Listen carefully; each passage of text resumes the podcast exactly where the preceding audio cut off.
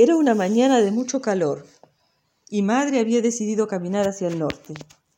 Las tres íbamos casi desnudas, pero llevábamos unos sombreros para protegernos del sol. Yo tenía unos pocos meses y Adelita poco menos de año y medio. Debo de haber dormido casi todo el trayecto.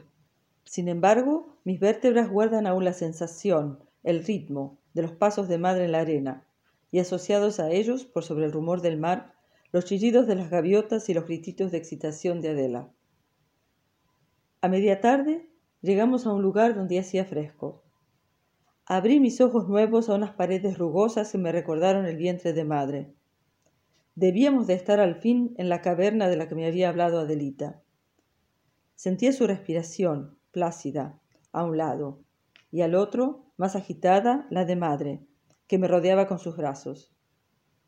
Me pregunté cuándo llegaría el agua tibia a remojarnos, pero en lugar de ello pasó algo distinto.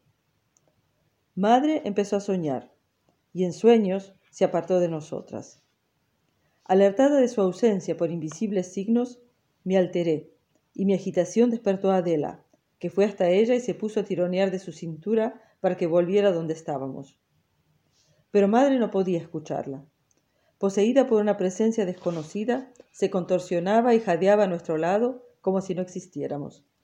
Y en cierto punto rodó hasta el fondo de la cueva, desde donde solo nos llegaba un rumor confuso que aumentaba nuestra angustia. A Adelita la atormentaba el miedo igual que a mí. Podía sentirlo. Sudaba como un cervatillo acorralado y el corazón le latía como loco debatiéndose entre protegerme o ir a salvar a madre del monstruo que la atacaba. Cuando sus manos, que sujetaban mis minúsculos puños, me soltaron y vi cómo se alejaba decidida hacia la oscuridad de donde provenían los ruidos, un violento escalofrío recorrió todo mi cuerpo. Nuestra hermana era muy valiente, Adelita, pues superó el terror que sentía para hacerle frente a lo desconocido. Los que dicen que los niños no entendemos es que no tienen memoria de su infancia. Yo recuerdo cada instante de ese día como sucediera ahora ante mis ojos. Desde el fondo multiplicados por el eco al chocar contra las paredes de la gruta, me llegaban las voces y los gemidos del monstruo con dos cabezas, que eran el ser extraño y madre. De repente, mucho más agudo, oí el grito de mi hermana. Me eché a llorar, pero madre no vino a consolarme. Ni siquiera se libró del otro ni tranquilizó a Adelita, que siguió gimiendo e hipando a lo lejos. Lloriqué bajito mucho rato, hasta quedarme dormida. Cuando desperté, madre dormía profundamente a mi lado. Adelita, de espaldas a nosotras, avanzaba hacia un punto luminoso en medio de la cueva. Al llegar ahí, la luz le dio de lleno sobre la melena oscura, recortando nítida su silueta del fondo, y ya no la dejó.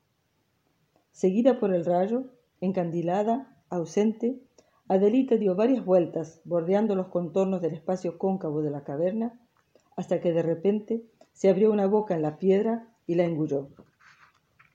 Madre no lo vio porque dormía, pero yo sé que Adelita no murió, que entró en un túnel negro y estrecho por el que anduvo a tientas mucho rato buscando una luz o una salida. Apenas unos metros más allá, casi enseguida, el túnel se hundía hacia el centro de la tierra. Bajaba tan empinado que Adelita debió correr para no rodar por la pendiente. Tuvo que detenerse al llegar abajo y tomar aire, antes de emprender la larga galería que se abría recta delante de ella bañada en una penumbra azulada. La luz penetraba tamizada a través de las paredes traslúcidas que la separaban del fondo del mar. A veces verdosa, a veces blanca, veía yo a Adelita avanzando con pies descalzos por esa interminable galería y sentía el mismo frío que debía sentir ella. Sus ojos se habían habituado a las tinieblas y distinguían las siluetas de los peces que nadaban al otro lado del muro.